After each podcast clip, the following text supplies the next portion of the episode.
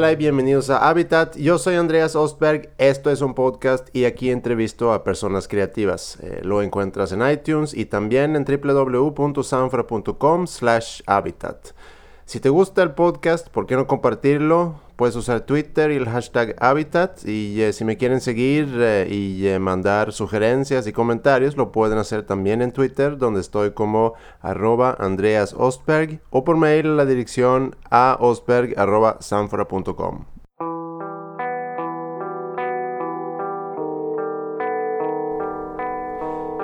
Y hablando de sugerencias, muchos me han escrito para pedir una entrevista con este compositor y se me hizo una recomendación muy buena, así que el invitado el día de hoy es José Madero.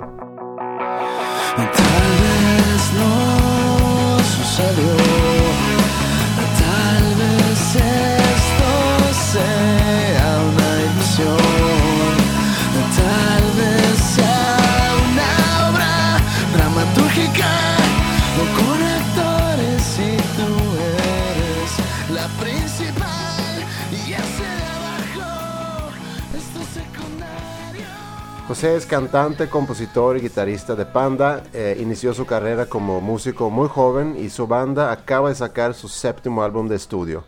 Han ganado varios premios MTV y también han sido nominados a un par de Grammys. José y yo tuvimos una conversación muy larga, interesante y he dividido la entrevista en dos episodios, así que mejor vamos a darle. Episodio 10 de Habitat desde un café en el centrito en San Pedro García García Nuevo con José Madero.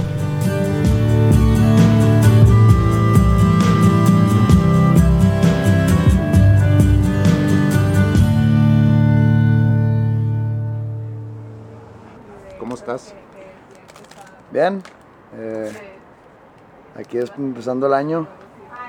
Ahorita como que en, el, en la industria está muy tranquilo todo, porque como que es costumbre para tanto promotores de conciertos y disqueras y managers y demás, como que salir de vacaciones, terminar vacaciones como eso del 15 de enero, entonces pues aprovechando las vacaciones un poco largas. Somos una banda que tenemos nuestro booking agent, que no hacemos nuestras propias contrataciones. Pues de repente que, oye, pues ya queremos tocar. No, es que los promotores todavía no están y aparte yo estoy en Los Ángeles de vacaciones. Y bueno, entonces tenemos que como que acoplarnos a, a, lo, pues a la industria. Pero ya, ya está programado una gira Sí. para, para lo del disco. Sí, este, empezamos a finales de enero. Siempre tratamos de empezar aquí en México. Este, porque tanto en conciertos como en las ventas de discos a nivel internacional, por ejemplo en Colombia. Bueno, en Colombia no, fíjate, Colombia es una excepción a esto. Por ejemplo en Perú, si tu disco empieza, nosotros que estamos en Universal, empieza a vender mucho aquí en México, el de Perú, el Universal Perú te lo pide. Ah, O si eh, el Universal Chile te lo pide.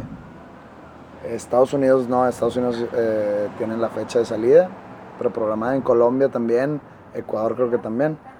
Pero fuera de esos cuatro países, Argentina también lo pide si depende de cómo estés vendiendo. Y en conciertos es más o menos igual. aquí salió en diciembre, ¿no? Salió a mediados de diciembre. Sí. Este, en Estados Unidos y en toda Latinoamérica sale en febrero. Ok. Y este y en conciertos como te digo es un poco igual porque depende como te como ya está un poco más deteriorada la economía, este se cobra mucho menos y más porque los pasajes son muy caros. Ya. Este el empresario es muy miedoso y no se tira tanto riesgo porque pues le puede salir muy caro y no puede ir tanta gente. Nosotros tenemos hemos tenido la, la fortuna de que hemos tocado en países sudamericanos y centroamericanos donde va mucha gente a vernos.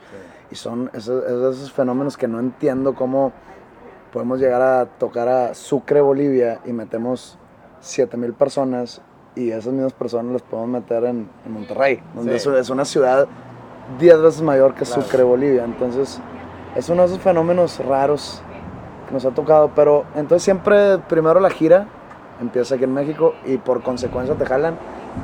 Cuando tratamos de hacerlo al revés no nos funcionó. Entonces, pues, fue cuando sacamos el disco Unplugged. Dijimos, Sí. ¿sabes qué? Vamos a empezar con Sudamérica. Entonces, de que, oye, el Unplugged, traemos el Unplugged, ¿quién quiere? No, pues es que no sabemos si va a funcionar acá, porque pues ustedes son rock más ruidoso, entonces sí, van, de que no, no, no, no estamos haciendo una gira del Unplugged, sino es una gira normal que incluimos canciones del Unplugged, pero es Panda tocando eléctrico, pues. No, pues es que déjame ver, y así todos los promotores sudamericanos se hicieron a un lado, entonces con ese disco no fuimos. Pero este, ya regresamos y hicimos unas cuantas fechas allá y, y eso va a pasar ahora este año. Ahorita eh, dices que está por salir en febrero en Estados Unidos y el resto Sí. de Sudamérica. Es el séptimo disco de estudio, ¿no? El séptimo disco de estudio. ¿Y todavía te, o te causa algún nervio cuando está por salir un disco? Es que siempre, yo creo que es la mejor parte de lanzar un disco para mí, en lo personal. Porque igual cuando lanzamos un video, es el, no el nervio, sino el morbo de cómo lo va a recibir la gente. Por ejemplo, sacamos un disco en 2009, un disco doble que se llama Poetics, Sí. Y tratamos de, experimentar lo más posible, de eh, exprimir nuestro talento musical al máximo. Son 20 canciones que como, o sea, no hemos hecho nada igual, ni creo que volveremos a hacer algo así. Está más teátrico, está muy, mucha profundidad musical. Y la gente como que la tomó do- dos caras, o les gustó mucho, o, o nos dijeron que hicieron. O sea, no tiene nada que ver con lo que han hecho no nos gusta y otra gente que no, es lo mejor. Y para mí ese disco es el mejor que hemos hecho. Y este... Entonces ese morbo o esa curiosidad que sale el disco nuevo y ya estoy luego, luego viendo el Twitter en el Facebook diciendo de que no, la cagaron. O de, está muy bueno, es el mejor disco que tienen. Y esas opiniones es, es, este, lo que a mí más me gusta. Igual cuando sacamos video nuevo, siempre lo dejamos en sorpresa para que el, el- fan no sepa qué canción es ni cómo es el video. Si hay de repente ahí algunas unas fu- fugas de información. Por ejemplo, ahora que vamos a sacar eh, el sencillo nuevo, sale para, para finales de enero. Este, en la filmación del video había unas actrices que empezaron a live tweet estamos aquí grabando el video tal de Panda y, y empezaron a platicar y nosotros lo queríamos dejar de sorpresa. claro. Entonces, pues, la gente empieza a llegar a sus tweets y se empieza ya a correr el rumor de que, ah, es esta canción, yo pensé que iba a ser esta. Entonces, todo eso, todo ese tipo de interacción con la gente, a mí me gusta mucho. O sea, el mantenerlos eh, como que interesados, que sea sorpresa el sencillo, que sea sorpresa cómo se llama el disco, que sea sorpresa cómo viene el nuevo disco. Todo eso es como que un juego, un dime y direte que a mí, a mí la verdad me, me gusta mucho. Y eso es para mí es lo mejor de sacar un disco nuevo. Y no creo que me vaya a cansar. Te puedes cansar de hacer entrevistas, de, este, firmas de autógrafos, pero eso sí, de, de grabar en el estudio, de, sal- de salir a tocar un escenario y de, y de esa interacción con la gente, este, yo creo que siempre va a estar vivo. Sí, a mí me... te pregunto porque me da la curiosidad de que después de tantos discos y una carrera que ya es, eh, pues es larga de la banda, ¿no? Sí. Eh, de que si todavía existe esa... Yo lo veo ahorita, por ejemplo, con el podcast, yo saco un, un nuevo episodio y tengo esa curiosidad de que si alguien, si alguien lo va a retuitear o si alguien lo va a escuchar y si alguien lo va a dejar algún comentario, entonces cada viernes tengo esa, Sí, esa ese- emoción. ese morbo, como tú Sí, dices, morbo. porque es un morbo y es también va relacionado con, con a lo mejor una búsqueda de, de reconocimiento. ¿Tú, tú sientes que para ti es importante el reconocimiento de la gente? De mi gente, sí. A lo largo de, la, de nuestra carrera hemos, eh, hemos tenido de todo, de todo. Este, y ya después de casi 15 años, ya llega un punto donde ya no busques el reconocimiento de cierta gente que ya tiene el prejuicio y ya por más que saques un disco que le pueda encantar, va a decir que no le gusta, porque es cool. Es cool tirarle a panda, es cool decir que apestamos, ¿no? ¿Por qué- Entonces, ¿Pero por qué crees que, que exista esa, Fíjate esa actitud? desde el principio, desde que empezó la banda, desde que salió nuestro primer disco, estábamos muy chiquitos. Teníamos 18 años y era, y era exactamente cuando estaba Jumbo, cuando estaba, eh, ya había salido Kinky. Bueno, entonces había muchas bandas, Placerina Mosh, este, ¿quién más? El Gran Silencio. Todas esas bandas que ya estaban un poco, o sea, que estaban un poco más grandes que nosotros. O yo creo que ellos tendrían alrededor de 25 años, 26, o nosotros teníamos 18. Y, y pues estábamos haciendo, y aparte no lo tomábamos en serio, porque para nosotros era un hobby, ¿no? Entonces estudiábamos carrera, y esto lo hacíamos por, pues una disquera se interesó, y pues vamos a ver qué pasa, y nosotros seguíamos estudiando. Y se notaba mucho en la actitud de nosotros. O sea, Panda en ese entonces era otra banda totalmente, o sea, que la que es ahorita. Y yo era otra persona, o sea, contrariamente a la que soy ahorita. Y se notaba ¿Cómo- mucho en la perdón, actitud. ¿cómo, cómo sientes que has cambiado, bueno, tú más que, que la banda, pero platicando de ti? Como, Cuando dices que eres una persona completamente diferente hoy a... pues fue, fue hace 15 años. Sí, Este, yo estaba en mi adolescencia, yo estaba, o sea, no, no tenía una sola preocupación. La banda me, era, la usaba de diversión, no, no vivía de ella. Este, si íbamos a tocar a algún bar, por ejemplo, tocábamos mucho en, en el tango y en la tumba y cosas así, cuando empezó recién la banda, ¿no? sí. Tocábamos muchos en festivales de radio, eh, FM Tubo y esas cosas, ¿no? Y la verdad, no nos importaba si nos iban a ver 10 personas, si eran puros amigos, si estaba llena la explanada de, de la macroplaza, si no nos importaba estar desafinados. Nos, o sea, tocábamos una música muy despreocupada y eso transmitía en nuestra actitud. Y nos peleábamos con los medios porque pues al entrar a este negocio, a esta industria, nosotros pues no, traemos nuestras ideas y dicen, no, es que le tienes que ir a, no sé cómo decirlo, no sé cómo decirlo sin que suene grosera, a chupar el culo a alguien, a algún medio, a algún entrevistador, a algún periódico. Y nosotros era que, pues en mi vida le he chupado el culo a nadie. No- entonces la agarran contra ti, empiezan a hablar mal de ti. A, consecuencia de esa malhabladuría, yo digo, pues que se vayan a la fregada. Este, lo, lo hacía público. Me sentía yo eh, acá muy poderoso y, decí- y lo hacía público que no estaba yo de acuerdo y que se fueran todos a la, a la chingada. Y te vas creando como que un... Se va creando alrededor de tuyo un personaje, que es nomás el de la banda, ¿no? Que sales, o sea, yo iba... Siempre hemos mantenido como que una vida muy... Muy local aquí. O sea, no somos ni faranduleros, ni nos sentimos mejores que nadie, ni nada. Entonces, es un personaje el que está en la banda y fuera, soy uno más de mis amigos, Claro. este, soy uno más de mi familia. Este, entonces, pues eso se dividía mucho y a los medios les, les caía mal y más porque éramos los, los niños chiquitos. Eh, empezaron a, no, son niños ricos de San Pedro. Eso, ese prejuicio hasta la fecha no nos hemos quitado. Este, entonces, había rumores que, que nuestros papás eran multimillonarios y que nos pagaron el disco y que nosotros ni lo grabamos, que no sabíamos tocar, ya sabes, ¿no? Y siempre existió eso, hasta con las mismas bandas. Entonces siempre estuvimos muy solos nosotros en cuestión de apoyo de las otras bandas o apoyo de los medios. Entonces por eso como que hemos sido muy celosos con nuestro proyecto. O sea, muy rara vez nos ves col- colaborando con alguien. Muy rara vez este, nos ves haciendo una gira con alguien. Siempre queremos todo para nosotros. Porque así como que así nos crió la industria Sí. a nuestro alrededor. Y este y lo que te tu pregunta sobre que por qué siempre hubo esa riña con algunos medios o con algún sector del público, pues eh, era una cosa o era otra.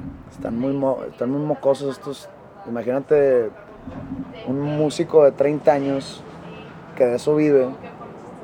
De repente lo, lo ponen a tocar con uno, es más, hasta yo me sentiría así que estos morros que se ponen a tocar con unos niños de 18 años que les vale madre, hasta yo hablaría mal de ellos, ¿no? Claro. Hablaría yo mal de mí mismo, de, de- de esa, esa edad.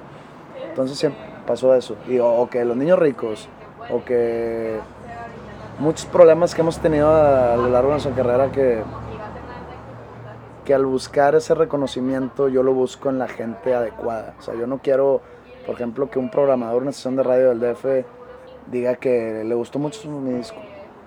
Di- Si me entero, digo, ah, qué bueno. Si lo hace pedazos en el, en el radio o en, un, en una nota, ah, o sea, me da risa porque ya lo he vivido mucho. Sí. Y mucho de eso, ponle tú que la mitad podrían decir que realmente no le gusta y la otra mitad siempre o es mala leche o es envidia, no sé, no sé ni qué pensar, pero Pero sin duda, desde que empezaron, y los últimos 10, 12 años, pues han sido una de las bandas de rock mexicano más exitosas comercialmente. Y, eh, pero como dices, puede haber un- un- una percepción de que están trabajando contracorriente, pero quiero pensar que eso de trabajar contracorriente puede ser de beneficio también para la banda, porque entonces los que, los que sí te siguen y los que sí son los fans, pues se hacen inclusive más fuertes. es que eh, a- a- ese es un punto muy importante en lo que ha hecho la banda, pues lo que es, porque existe ese misticismo extraño de, del fan contra el antifan.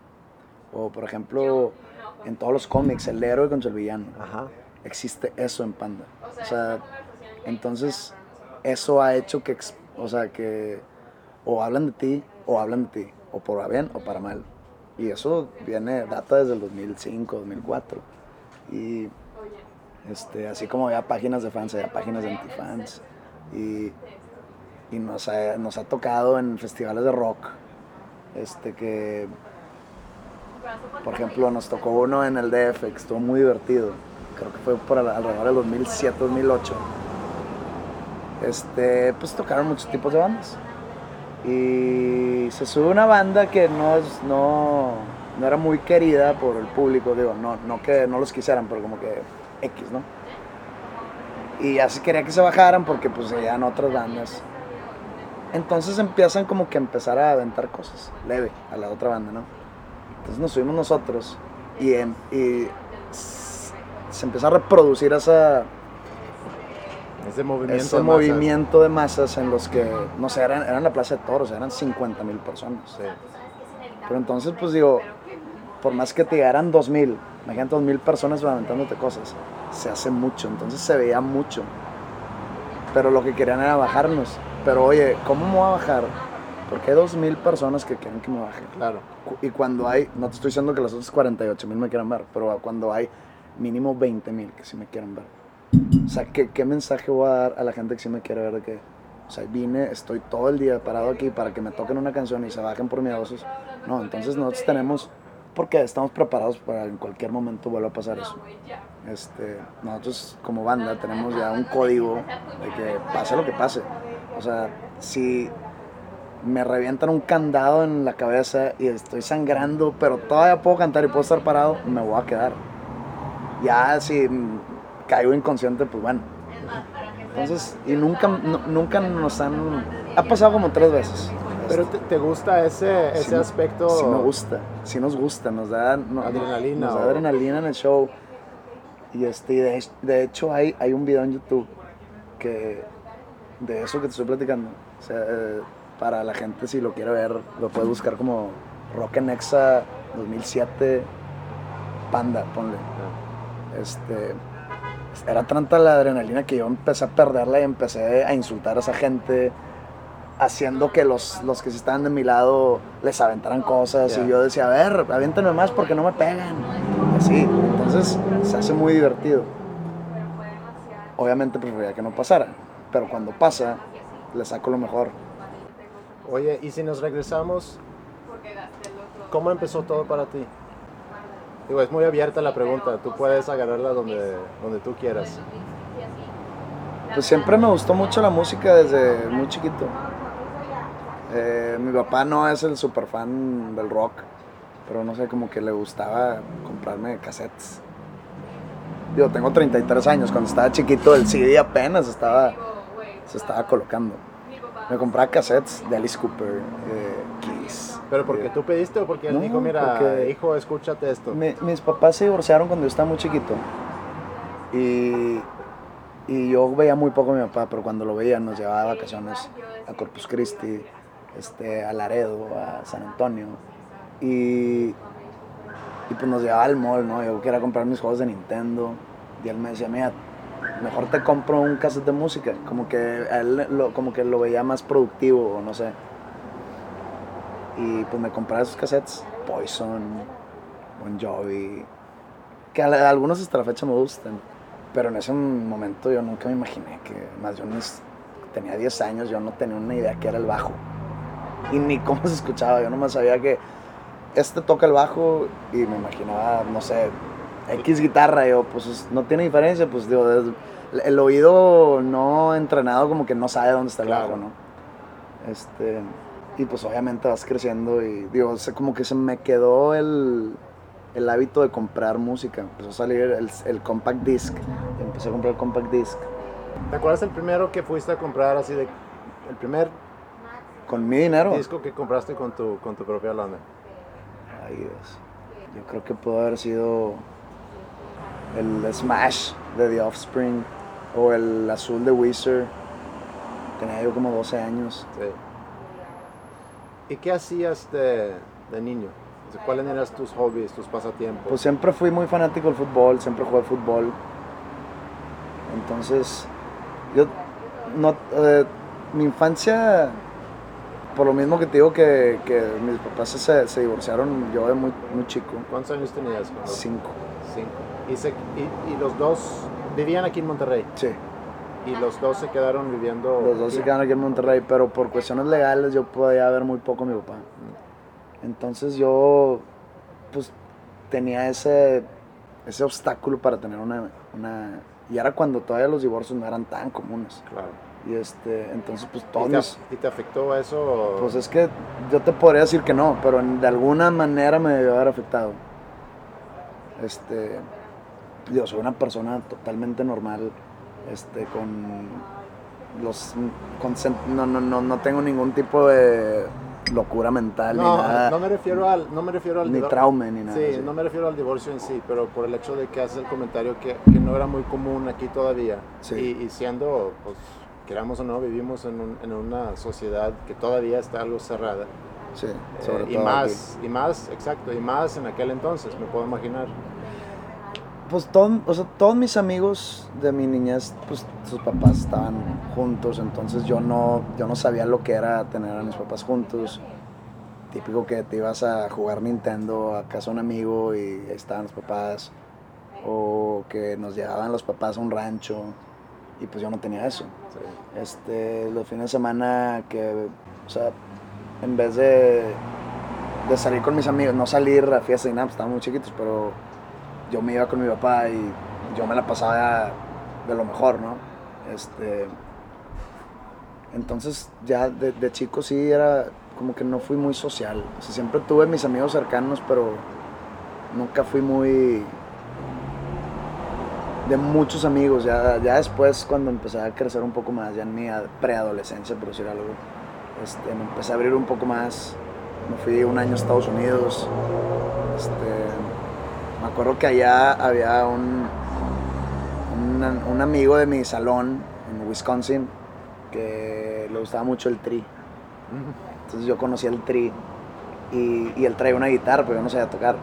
Entonces él empezaba a tocar canciones de que el niño sin amor y el Metro Valderas y, y esas canciones que el indocumentado y cosas así que, que- que como que te llaman mucho la atención por, por la honestidad y la, las cosas que cantaba Alex Lora o que canta. Como que me empezó a gustar el tri y fue cuando empecé a conocer el rock mexicano, cuando regresé, como a los 13 años, 14 años. Yo escuchaba, te digo, The Offspring, Weezer, Alice in Chains, Nine Inch Nails, puro rock gringo, ¿no? Entonces paso el tri y empiezo a conocer Caifanes, este, Fobia, La Maldita. No, no, no, no eran así mis favoritos, pero empecé yo a conocer Maná, pues todo el Sí. mundo escuchaba Maná. Claro. Y, y no, como que no me identificaba mucho con el rock mexicano por, o sea, por lo mismo que yo escuchaba mucho rock americano o, o hasta inglés a veces.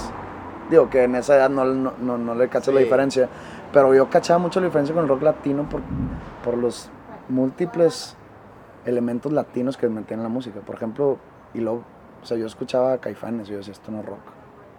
O sea, yo escuchaba Café Tacuba, el primer disco, o La Ingrata, y cosas así, yo perdóname, esto no es rock. Sí. Maldita vecindad, ska, más urbanón, que me gustaba el disco. De hecho, era mi disco favorito del rock en español, era el circo de la maldita vecindad, o el de leche de fobia. Pero igual, ponías el leche de fobia y esto no es rock. ¿Por qué? Porque no están rockeando en sí. No suena la guitarra, la distorsión, no hay solos, no hay ritmos de batería rápidos.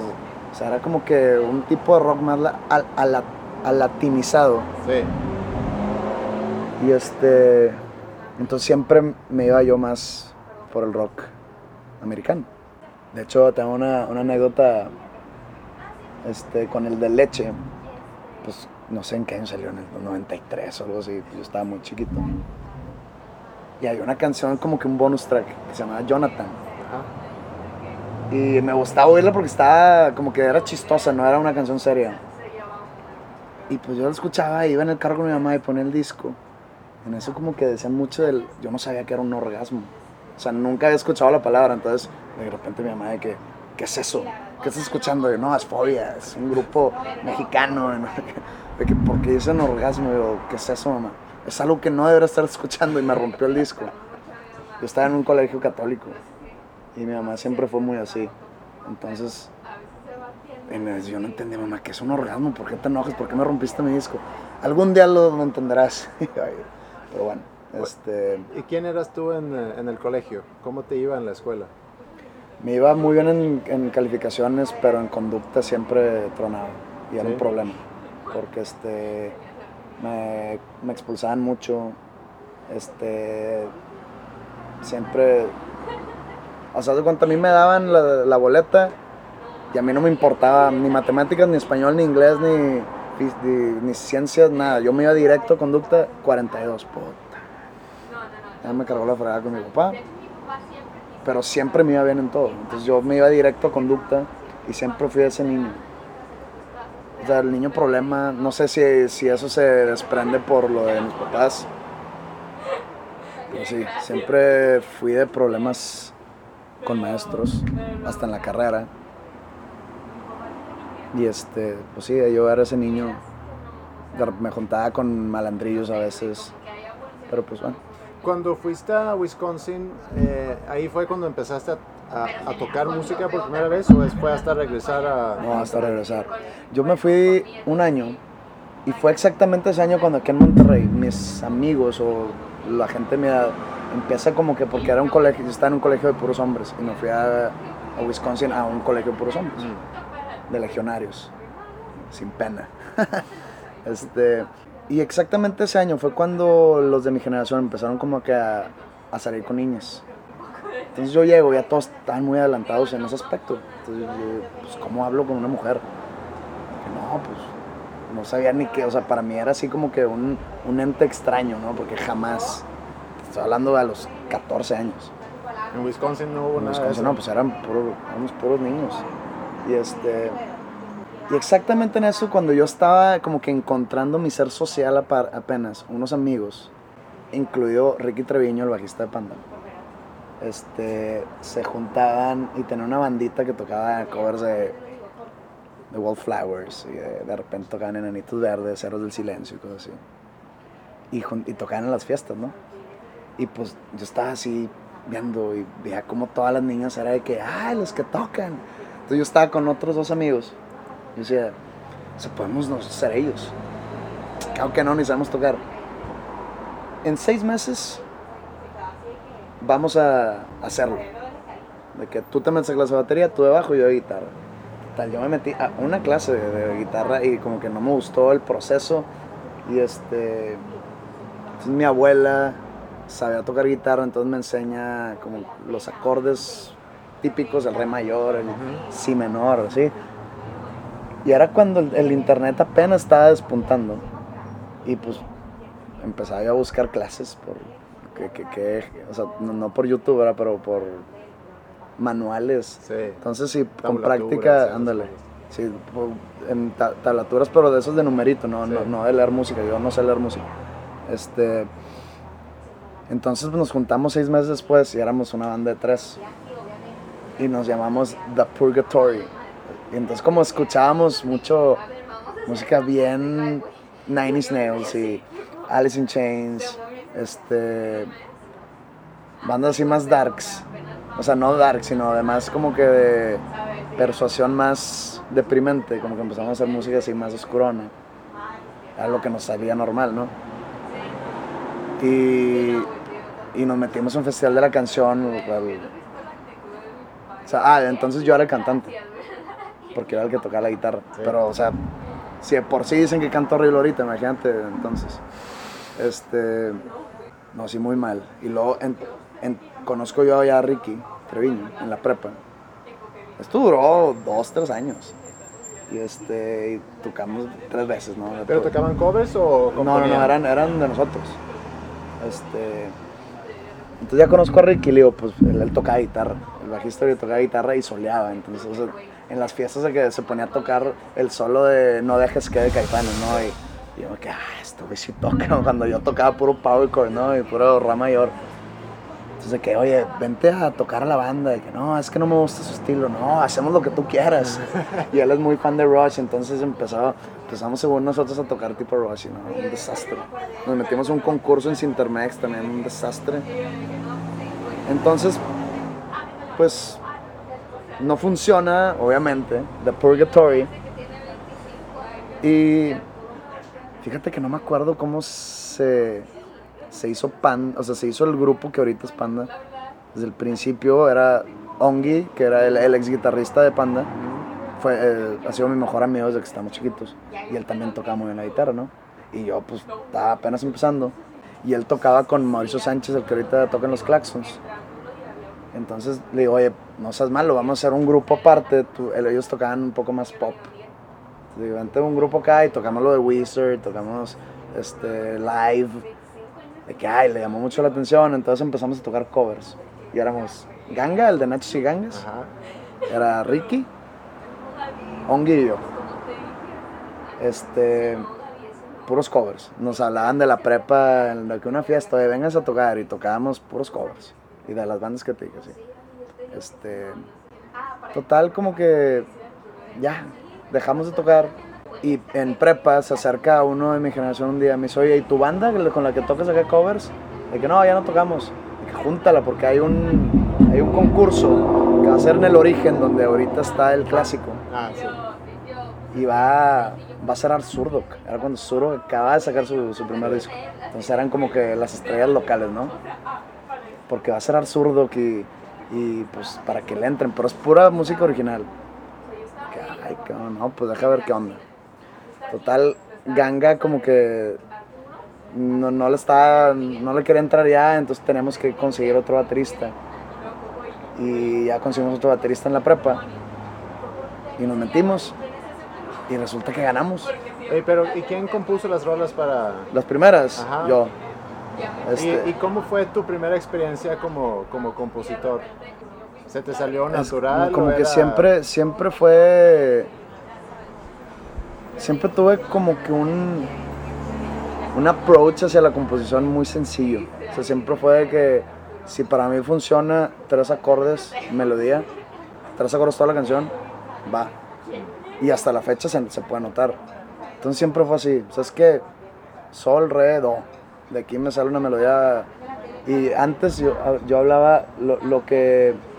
Cosas que, que, que, que me gustaría cambiar de del primer disco, sobre todo. Es que muchas canciones hablan de cosas de nosotros, de nosotros como banda y como grupo de amigos que la gente no entiende. Sí. Que son como Humor chistes locales, sí, humor local, interno, sí, sí. muy interno. Y, este, y de eso hablan todas las canciones que hacíamos.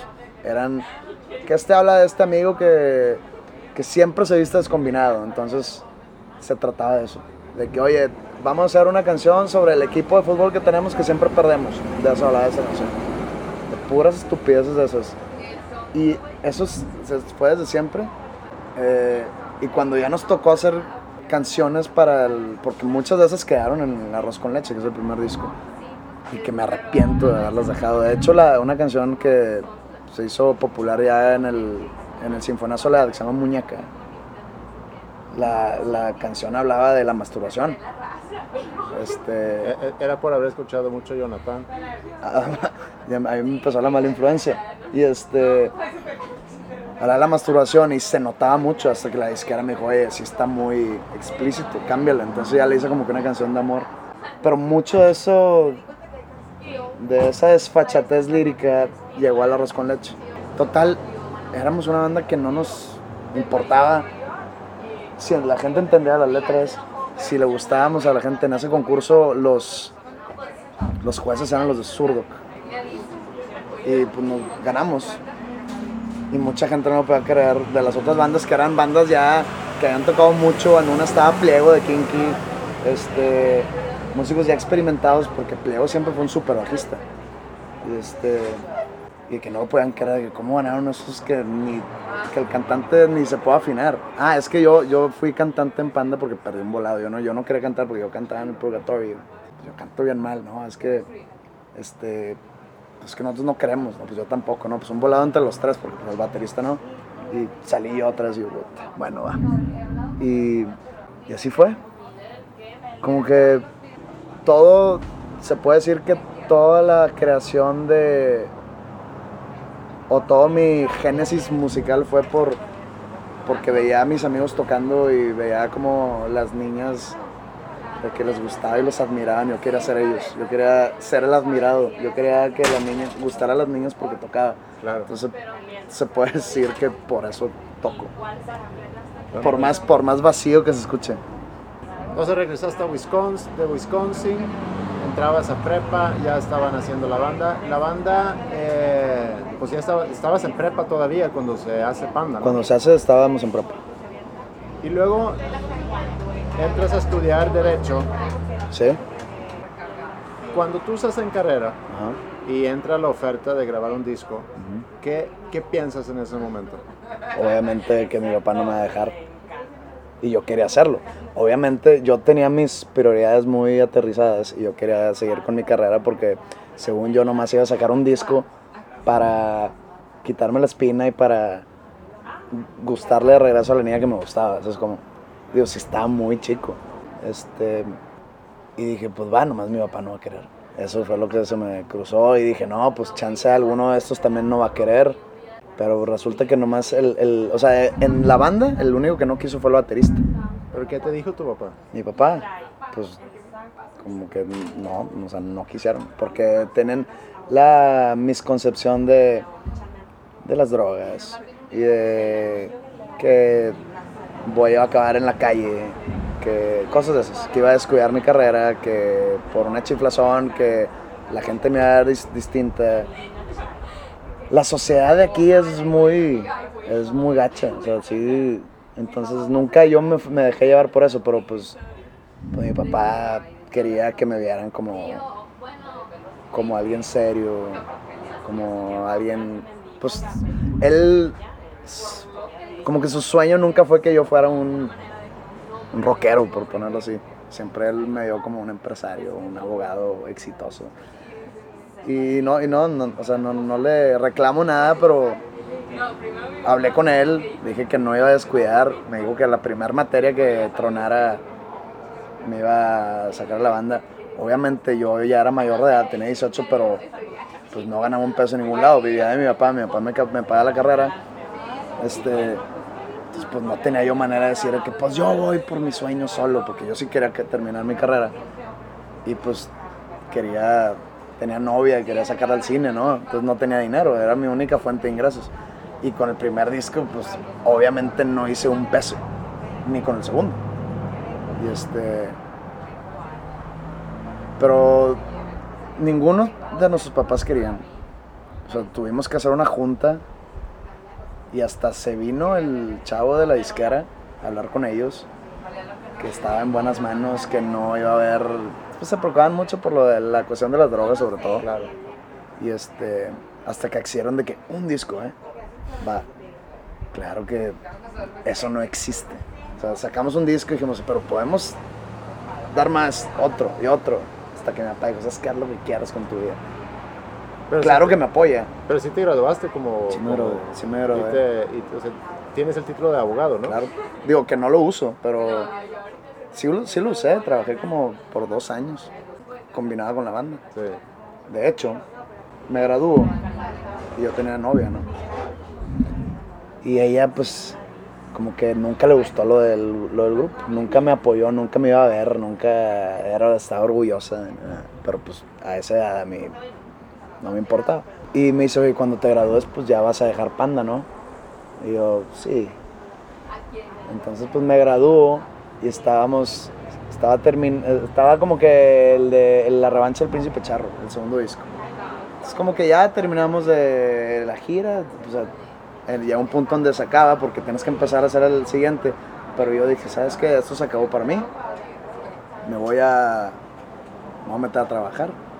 Me metí a trabajar en un despacho aquí por, por Río Missouri. Un año y no me pagaron un peso. Porque no tenía, no tenía experiencia. Porque toda mi carrera, mucha gente trabajaba y estudiaba y pues yo estaba con lo de la banda, ¿no? Y este, y ahí estuve. Y luego al- al- a la mitad de ese año que estuve trabajando me corta esta niña. Pues ya me cortó. Ella era la que me hacía que me quedara. Hablé con, con los demás, oye, y si hacemos otro disco, va. ¿Y qué, pero en qué momento dijeron tus papás que, órale, dale? Tú, vemos que le estás armando como músico. Cuando me acuerdo exactamente el momento cuando sentí por fin la aprobación de mi papá.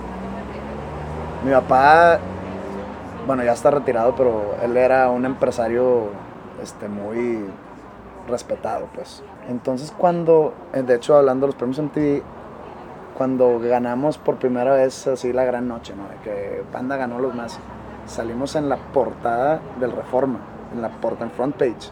Y y pues mi papá iba mucho al DF por, por la empresa, entonces se topa de que a su hijo en portada, no en el gente, en portada, y como que me la guarda y me la pones en la entrada de la casa, y como que hasta cuando me felicitó dije, o sea, por fin logré su aprobación. Sí. Y de hecho, antes de eso, él nunca me había visto tocar. O sea, estoy hablando, esto fue 2006, empezó en el 99 y él me fue a ver hasta el 2006, al, al nuestro primer show en el Auditorio Nacional, fue cuando fue a verme por primera vez. Y entonces, ese fue el momento donde dijo, yo pensé que no traía nada, no me dijo ahora, pero yo lo sentí, de que yo Sí. pensé que, pero al ver eso, que como que ahí ya...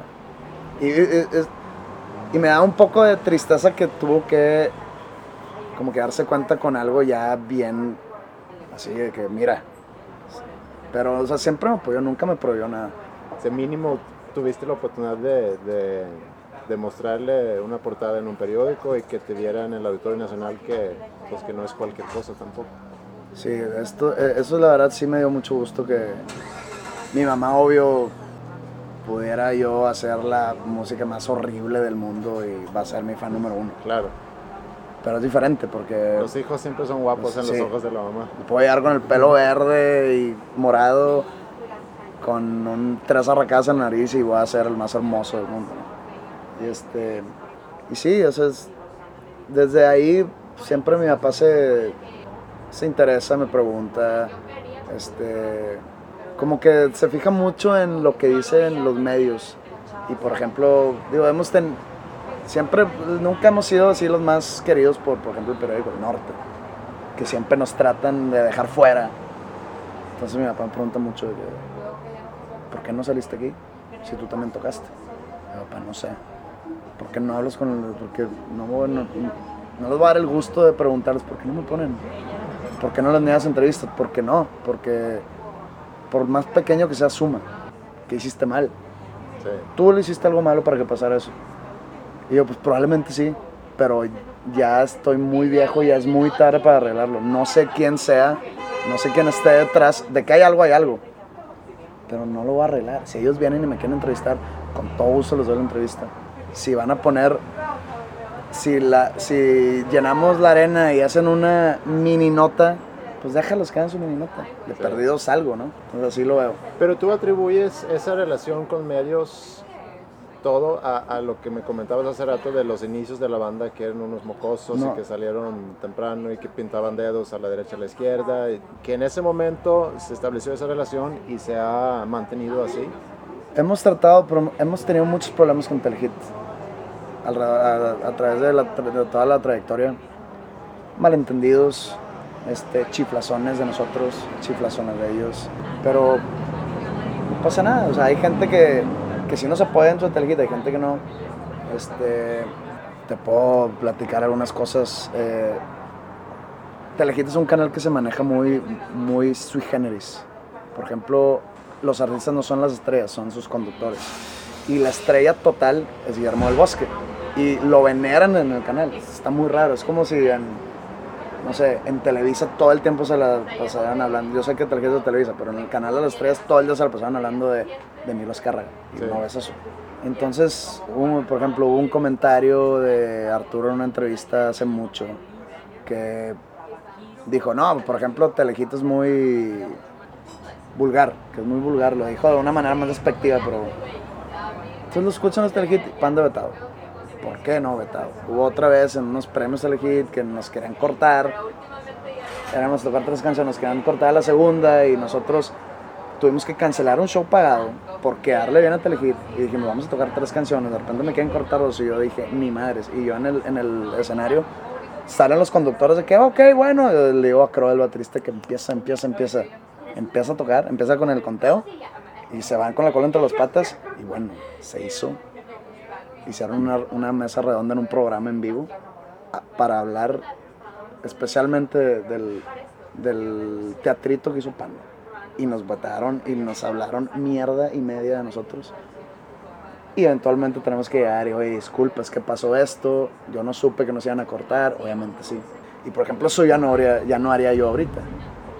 Porque ya lo, lo agarras de una manera más madura. O sea, en ese entonces yo decía, egoístamente, yo cancelé un show por venir aquí, yo quiero tocar mis tres canciones, no me cortes. Por ma- o sea, me, pude, me pudiste haber llegado diciendo, es que se atrasó y necesitamos... cor-". Y no, yo no lo iba a entender.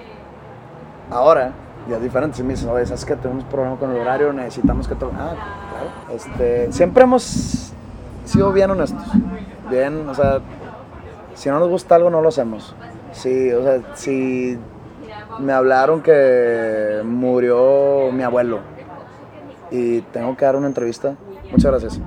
Este, no voy a llegar de actor y ¿cómo han estado todos? Y, o sea, me vas a ver caído. Y eso nos ha pasado muchas veces. Entonces eso nos convierte el grupo de engreídos, de mamones, de sangrones. Entonces tenemos ya esa fama. Mucha gente...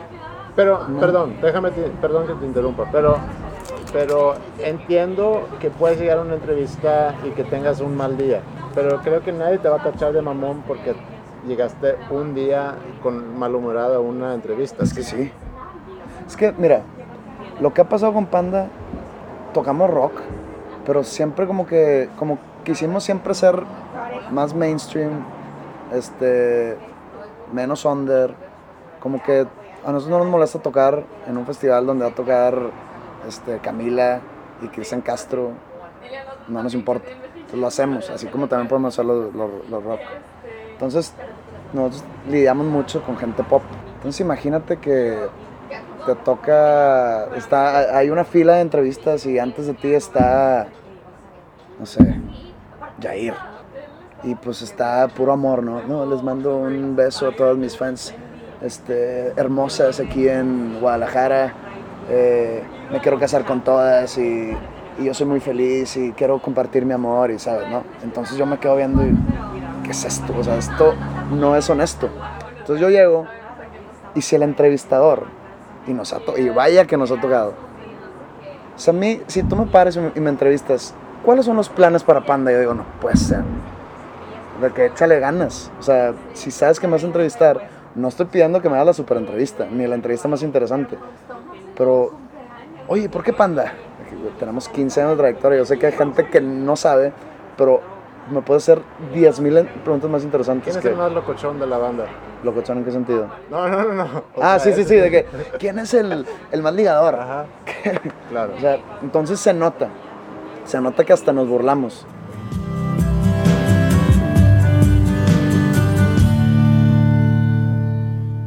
aquí termina la primera parte de esta entrevista. Eh, en el episodio 11 le damos con la segunda y desde ahorita les comparto que José nos hablará más sobre su proceso de composición, la controversia alrededor del disco Para ti con desprecio, el libro que escribió y mucho más.